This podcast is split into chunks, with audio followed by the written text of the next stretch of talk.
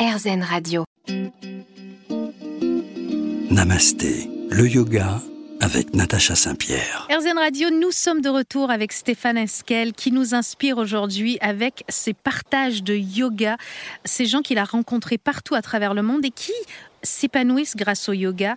Vous avez rencontré une femme exceptionnelle au Kenya qui s'appelle Paige, qui va travailler euh, avec les gens qui sont victimes de violences, de traumatismes, et qui va travailler avec les tribus Maasai en yoga. Ouais, alors ça, c'est une scène étonnante.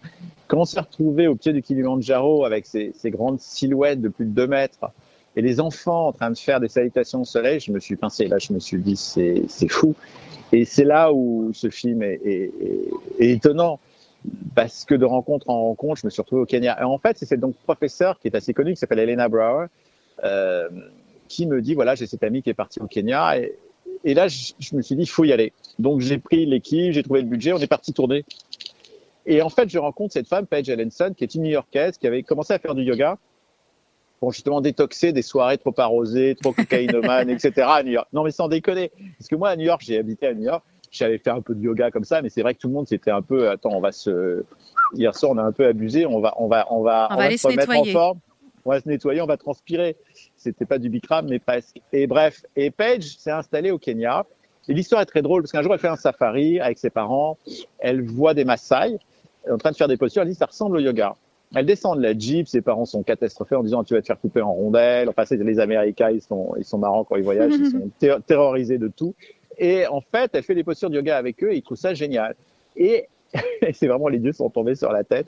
Et le, le Maasai lui dit, si tu veux pas revenir nous enseigner, et en fait, pour faire court, elle est revenue. Et aussi, elle a eu cette démarche très intéressante en disant, je ne vais pas, moi, donner des cours au Kenya et recevoir de l'argent oui. euh, étranger, ce qui entretient une forme de colonialisme. Je vais m'immerger vraiment et donner la possibilité aux Kenyans de devenir eux-mêmes des profs.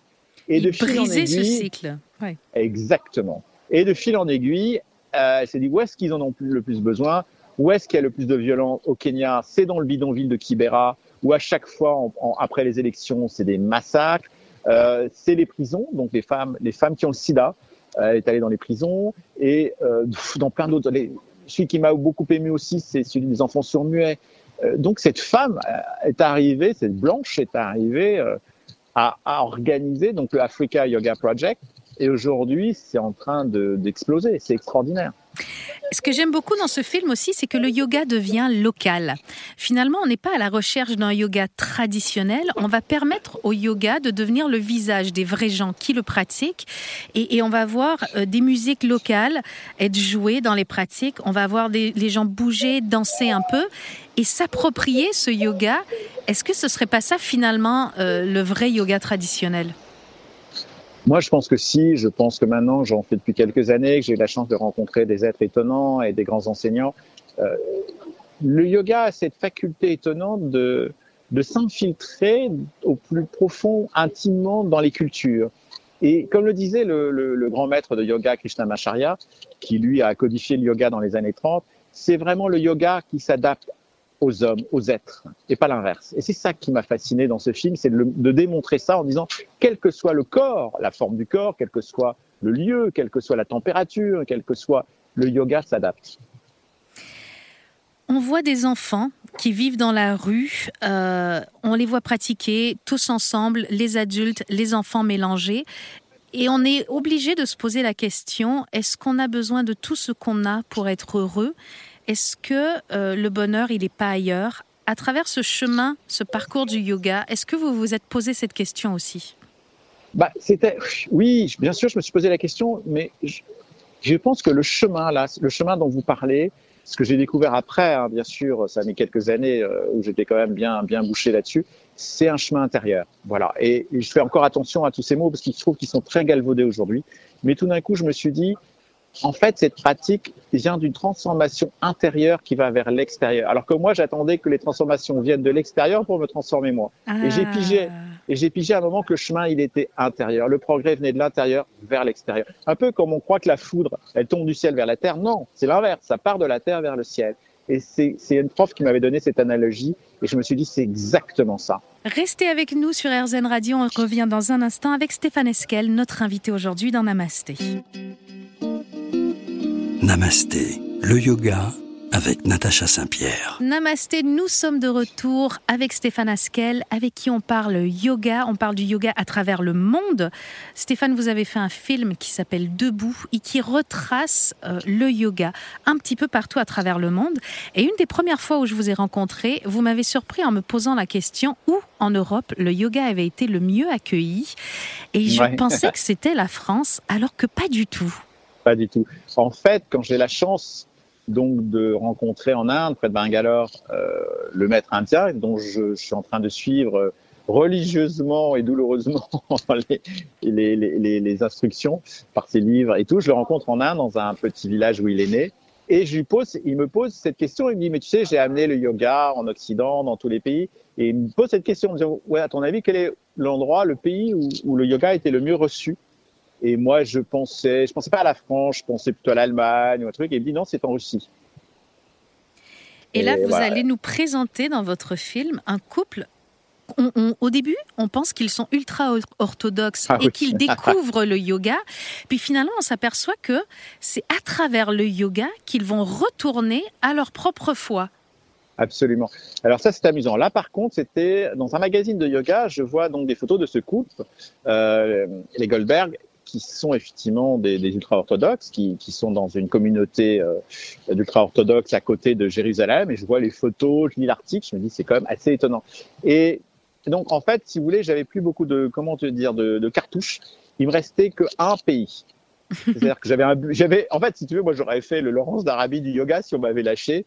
Mais là, j'avais pas le choix. Il fallait. Alors, j'avais pensé à l'Iran parce que je suivais aussi les, les enseignements d'un des disciples de Yangar qui s'appelle Faik Biria, euh, qui est iranien. J'avais pensé à la Chine aussi. Et quand je vois cet article, je me dis, allons-y, parce que moi, j'avais déjà été en Israël il y a longtemps comme reporter. C'est une terre qui me parle et je trouve que l'histoire est folle. Bref, je me retrouve donc là-bas à Beth Shemesh et je rencontre ce couple adorable. Et à un moment dans l'interview, ils me disent, mais tu sais, nous, c'est très simple. Le yoga, en pratiquant le yoga, on est retourné à, notre source, c'est-à-dire spirituelle, et on est redevenu des ultra-religieux, alors qu'on ne l'était pas au départ. On a souvent l'impression, euh, dans, les, mondes religieux, les gens ont souvent l'impression que le yoga les éloigne de leur foi parce que le yoga serait une foi en soi. Alors là, vous nous prouvez euh, de manière très explicite que euh, on n'a pas besoin de religion pour pratiquer le yoga et on peut après décider d'aller vers une foi spécifique, mais que euh, c'est pas un prérequis dans le yoga. Absolument.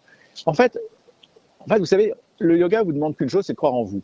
D'abord, de réapprendre à croire en vous. Et ça, c'est déjà énorme. C'est comme ça que moi, j'ai réappris, j'allais dire, à m'aimer, on va dire. Et c'est après que j'ai commencé à vraiment pouvoir, j'ai pu m'ouvrir à quelque chose de plus grand que moi. Et j'ai vu que ce soit les Maasai, que ce soit les ultra-orthodoxes, que ce soit cette femme palestinienne qu'on a interviewée, le yoga les amène à justement retrouver euh, cette voie, euh, qui est une voie spirituelle, hein, parce qu'on va le nommer, et chacun est libre. Et c'est ça qui est important. Et qu'au-delà de nos choix, on peut tous se retrouver. Et c'est pas une utopie. C'est-à-dire que quand vous allez en Israël et que vous voyez ce qui se passe, c'est vrai que c'est dur. Mais je pense sincèrement que les gens l'humanité peut se retrouver par ce genre de pratique. C'est-à-dire qu'on peut passer au-delà. Bon, après, il y a des drames, il y a des catastrophes, il y a des choses, mais qu'il y a, il y a quelque chose qui peut se passer. Et je voudrais quand même vous raconter une anecdote incroyable parce qu'en fait, je voulais aussi aller, je voulais aller tourner à Gaza. Et j'avais déjà été à Gaza. Euh, et on arrive avec l'équipe devant Gaza, devant le No Man's Land. Et il y a un professeur, un docteur extraordinaire qui s'appelle James Gordon, qui, a, euh, qui amène justement les soins, euh, méditation, yoga dans les zones de guerre pour les enfants. Mhm. Et donc, on est euh, dans le no man's land et tout d'un coup, on sent qu'il y a une agitation pas normale et on lui dit, vous n'allez pas pouvoir rentrer dans Gaza, je ne sais pas ce qui se passe. Enfin bref, j'apprends que l'autre imbécile, il est en train de déplacer l'ambassade de Jérusalem, de, de, de, de, Tel Aviv à Jérusalem, je parle de Trump, et donc du coup, ça va péter. Donc on peut pas rentrer. James Gordon arrive, et on est entre les barbelés, etc. Et il me dit, écoutez, bon, vous ne pourrez pas rentrer, c'est trop dangereux. Je vais vous montrer quelque chose. Il lui dit, voilà le dessin d'une petite fille avant de faire du yoga. Et il me montre la petite fille a dessiné, elle, dans un cercueil. Et il me dit, six mois après le yoga, voilà le dessin qu'elle fait, elle, elle en, docteur. C'est extraordinaire. C'est extraordinaire. Vous voyez la transformation, encore une fois, intérieure de, de, de l'être aussi, je crois qu'elle avait 7 ou 8 ans. En six mois, cette petite fille sort de son traumatisme et se dessine comme docteur, alors que quelques mois avant, elle se dessine dans un cercueil. Et là, je me dis entre guillemets, je dis la messe. On va on, va pas tourner au 100 fois il faut, il faut, il faut l'amener, il faut l'amener aux enfants. je vous écoute parler j'ai l'impression que c'est une lumière intérieure qui, qui s'allume à l'intérieur des gens euh, qui pratiquent le yoga. Restez avec nous, on revient tout de suite dans Namasté sur RZN Radio.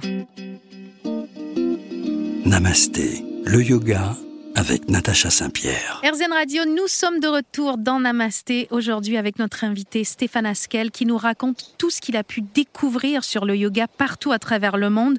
Vous avez une expérience tellement riche, je pourrais vous faire parler pendant des, heures et des heures du, yoga qui, qui réunit, du yoga qui sort de l'isolation, du yoga qui guérit, du yoga qui reconstruit. Vous êtes allé euh, au Kenya, on a parlé euh, de ces prisons, on a parlé des Maasai, on n'a pas parlé des enfants sourds qui pratiquent le yoga avec Irénée et elle a même appelé ça le yoga du silence. Et on voit dans votre film des enfants qui n'avaient plus de lien avec les autres, qui n'arrivaient plus à connecter, qui vont très très vite réussir à recréer du lien humain grâce au yoga. C'est dans la vibration. En fait, le corps est vibration et on l'apprend quand on commence à pratiquer. Et ces enfants donc suit évidemment avec les yeux la professeure euh, qui, leur a, qui a appris elle-même le langage des signes, et c'est la vibration. Parce qu'il y a un moment, il y avait un enfant qui était toujours à l'écart, on le voyait. Et la prof de yoga, Irénée, me disait, tu vas voir, je vais t'expliquer. Et petit à petit, l'enfant, il avait des tocs de difficulté. En fait, j'ai compris qu'il était autiste. Mais comme il sentait cette vibration qui se dégage quand on pratique tous ensemble le yoga, il, il est rentré dans le cercle. Et une fois rentré dans le cercle, j'allais dire, il était dans une vibration euh, neutre et bénéfique. Et il restait, et ces tocs disparaissaient. Et elle a dit, c'est ça ce que ça amène aux enfants qui ont ce problème de, de, sens, qui ont perdu des sens, ça leur redonne un travail sur, sur les sens qu'ils ont perdus. Une connexion. C'est extraordinaire. Et vous, oui. vous, nous présentez aussi les femmes de Lengata, il faut en parler, on ne peut pas passer à côté. Ah j'ai noté de l'enfer à la lumière. Ce sont des femmes qui se retrouvent euh, pour de très longues peines de prison, euh, de 20 ans et plus, le yoga va leur redonner, j'avais noté le sourire, mais j'ai envie de dire la vie. Oui, c'est la vie. D'ailleurs, c'est simple. Depuis qu'ils ont introduit le yoga dans la prison, euh, quelques mois après, ils ont pu ramener les enfants des femmes, parce que c'était pas possible, elles étaient trop violentes entre elles. Donc déjà, avant introduit, ça s'est fait par toujours Paige Henson et son organisation. Et en fait, ce qui s'est passé, c'est que pour vous donner le contexte, je vais vous expliquer comment la plupart de ces femmes se trouvent là, parce que je leur ai demandé. Il y en a une qui me dit, bah, tu sais, voilà, moi, euh, mon mari, il prend du crack, il est défoncé tout le temps, il va avoir les putes sans capote, et il revient avec le sida. Et il veut me violer. Et moi, je me défends. Et elle le tue. La plupart des femmes, c'est ça là-bas. Voilà la violence du truc. Et depuis qu'ils ont introduit le yoga, ben, je ne sais pas si vous avez vu à un moment, il y a cette femme qui fait un témoignage face caméra. Formidable. Et ce, témoignage, il est formidable. Elle dit, je l'ai noté, elle dit en arrivant, j'étais morte à l'intérieur. Depuis que je fais du yoga, j'ai retrouvé un souffle de vie. Il y a de la liberté dans le yoga. Cette femme a une, purge une peine de 20 ans. Elle y est depuis 7 ans. Euh, croiser ces gens-là euh, qui vivent des choses aussi intenses, qu'est-ce que ça vous a fait à vous à l'intérieur? Où est-ce que ça vous a transformé? Là, je vais vous dire, la transformation, elle était directe et profonde. Et je me suis dit une chose, j'ai eu une chose à ce moment-là, je me rappelle, je vais vous dire un truc. Je suis rentré dans mon hôtel le soir, je me suis mis à genoux et j'ai dit merci. Et j'étais rempli de gratitude. Et ça, c'est une chose qui m'était pas arrivée depuis des années. Voilà, la transformation, moi, elle a été là. Elle a été phénoménale à ce niveau-là. Vous passez aussi euh, très rapidement par les États-Unis. Au début, vous êtes un petit peu déboussolé par ce culte du corps. Puis finalement, finalement, vous avez une phrase que je trouve très juste. On ne va pas juger. Euh, et vous allez rencontrer un homme qui, lui, atteint d'une sclérose en plaques, euh, va utiliser le yoga pour, pour retrouver ses sensations, pour continuer de vivre. Oui, absolument. C'était avant de le rencontrer. Effectivement, je fais un petit tour à Los Angeles que je connaissais déjà, mais j'avais pas vu un peu tout le, marché du yoga qui est phénoménal aux États-Unis. Euh, et c'est vrai qu'au départ, moi qui me dis, moi je suis un puriste, moi ceci, moi j'ai vu ci, moi j'ai reçu tel enseignement. Et en fait, non, l'enseignement que j'ai, c'est justement de pas juger, que c'est débile. Et Yangar me le dira plus tard, il me dira, mais moi je préfère avoir des millions de gens qui font du yoga qu'ils se tapent dessus. Et il a raison. Donc je passe un peu au-dessus du jugement en disant bah, chacun son chemin. Euh, j'ai eu la chance moi d'avoir Thérèse et des enseignements fabuleux, mais chacun son chemin. Et, donc après, quand je rencontre cet homme qui a presque 80 ans, à qui on a diagnostiqué une cirrhose en plaques à vers 23-25 ans, bah, lui on lui a dit qu'il serait mort à 40. Il en a 80. Et c'est ce que j'appelle des passeurs. Ce sont des hommes et des femmes qui ont traversé des épreuves colossales, qui ont trouvé le yoga sur leur chemin, ont utilisé le yoga pour s'en sortir et le transmettre. Et d'ailleurs, Thérèse me disait, il y a deux choses importantes. Il faut que tu transmettes et que tu pratiques dans ta vie quotidienne. Sinon, tu fais pas du yoga. Et elle a raison. Et ce sont des gens, voilà, que j'appelle vraiment, ce sont des passeurs. Et vous transmettez très bien, Stéphane. Restez avec nous. On revient dans un instant sur RZN Radio.